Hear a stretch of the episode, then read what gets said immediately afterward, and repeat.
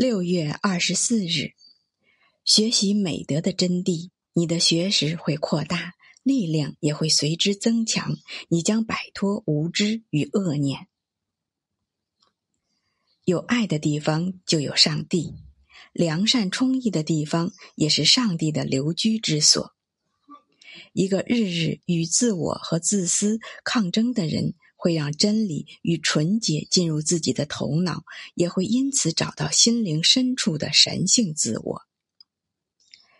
那些征服了自我的人，上帝将与他同在，再也不会离开。他的生活将充满神性和圣洁。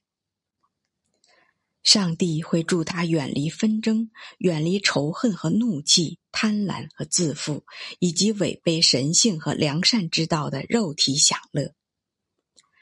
他将安享全然的平静，体验快乐的心境。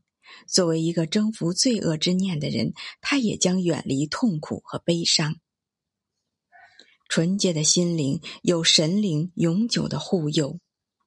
行在良善之道的人会发现这样一种人生，在上帝的庇护下与真理相伴。